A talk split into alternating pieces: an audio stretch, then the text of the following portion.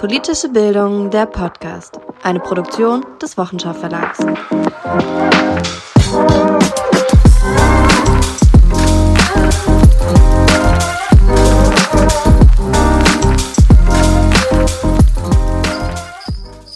Hallo ihr Lieben, hier ist Hannah und ich melde mich mit einer kleinen Mini-Weihnachtsfolge für euch. Wir möchten uns nochmal bedanken für das viele Feedback und die vielen HörerInnen bei unserer letzten Folge.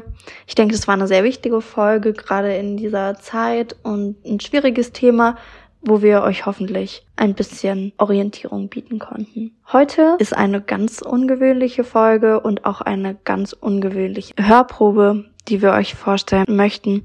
Und zwar stammt die von Michael Krennerich. Und wenn ihr unseren Verlag und unser Programm verfolgt, habt ihr den Namen vielleicht schon mal irgendwo gehört, gelesen.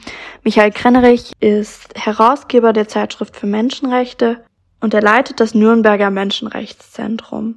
Aber das ist nicht alles, was er macht und was ihn als Autoren und als Menschen ausmacht. Er schreibt nämlich auch Glossen kleine Geschichten aus seinem Leben, aus seinem Familienleben. Und ähm, in diesem Jahr haben wir mit der Milchkarton und andere Widrigkeiten des Lebens diese Glossen einmal zusammen in einem Band zusammengefasst und veröffentlicht. Es ist ein sehr schönes Buch, viele kleine, humorvolle Geschichten von einem wirklich interessanten Beobachter. Genau, und da gibt es auch eine Geschichte über einen Schneemann. Das passt gut in die Zeit, so kurz vor Weihnachten. Das möchten wir euch noch mitgeben. Viel Spaß. Ach so, eine Sache noch. Lasst euch nicht verwirren. Die Ehefrau von Michael Krennerich, die in der Geschichte auch vorkommt, heißt ebenfalls Hanna.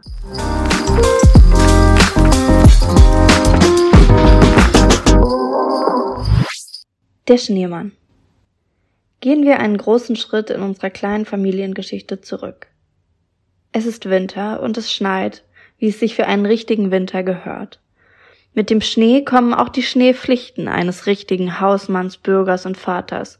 Schneeschippen, Auto enteisen, älteren Mitbürgern vom Trottoir aufhelfen, Nachbarskinder einseifen und, last but not least, Schneemänner bauen.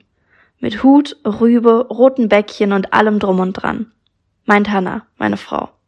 Mein Paul, mein Sohn. Mena, ruft Paul und zeigt mit seinem Zeigefingerchen nach draußen, wo es friert und schneit. Mena heißt übrigens Schneemann.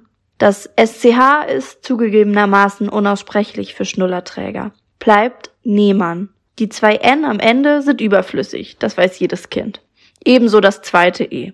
Also Nema. N und M vertauscht, voila, Mena. Mena klingt zwar irgendwie nach Mama, bedeutet aber Papa. Zumindest wenn es um Schneemannbauen in eisiger Kälte geht. Sagt Hannah, die ich selbst in solchen Momenten liebe. Kurz darauf stehen wir, Vater und Sohn, Mutterseelen allein im Park um die Ecke und bauen einen Schneemann. Streng genommen baue nur ich. Paul hält vorsichtshalber Abstand und ruft vom sicheren Weg aus seinem Papi Mena Befehle zu, der mittelgroße Schneekugeln über die weiß gedeckte Grasfläche rollt. In Rekordzeit von zwölfeinhalb Minuten steht der Schneemann wie eine Eins. Zwei Knöpfe als Augen, eine Möhre als Nase, fünf Knöpfe als Mund, drei Knöpfe als Knöpfe. Fertig. Noch ein schnelles Ei und Winke Winke und ab geht's nach Hause, wo duftender Kaffee auf den heldenhaften Papi wartet. Am Frühstückstisch erzählt Paul seiner Mama aufgeregt von Mina, den wir gemeinsam gebaut haben. Papi legt noch mit einer Konstruktionsskizze des Schneemanns nach. Mama zeigt sich beeindruckt. Nächster Morgen, the same procedure. Raus aus der Falle, rein in die Klamotten, runter auf die Straße. Meinem ollen Nachbar noch schnell einen Schneeball ans Fenster gedonnert und ab in den Park. Paul hat eigens Kekse für seinen neuen Freund in der Tasche. Doch oh weh, der Schneemann ist zerstört die Möhre auf dem Boden, die Knöpfe in alle Himmelsrichtungen verstreut. Schneebauch und Kopf zertrümmert, vermutlich von jugendlichen Randalierern gurtbürgerlicher Herkunft, denen die Graffiti-Dosen eingefroren sind. Welche Wut, welche Enttäuschung für die beiden hartgesottenen Männer, die da erschüttert im Schnee standen.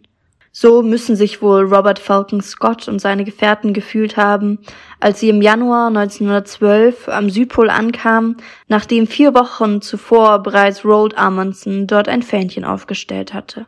Wenigstens konnte Scott den Schneemann von Amundsen zerstören. Wir dagegen hatten nichts als das Fenster unseres Nachbarn. Immerhin erfroren wir nicht auf unserem eisigen Rückweg. Stattdessen erzählte ich Paul von Schneemännern und Schneefrauen im Himmel und von deren Betten aus kuscheligen Wattewolken. Zu Hause, nahm ich mir fest vor, würde ich meinem Sohn eine kleine Schneefamilie auf dem Balkon bauen. Bis zur Schneeschmelze muss ich mir doch eine richtig gute Geschichte einfallen lassen.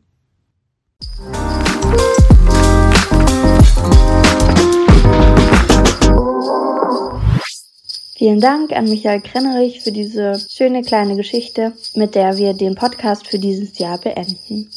Wir bedanken uns bei allen unseren ZuhörerInnen, bei allen LeserInnen, bei Kolleginnen und Autorinnen. Wir wünschen euch allen wunderschöne Feiertage und einen guten Rutsch ins neue Jahr, wo wir uns mit neuen Folgen melden.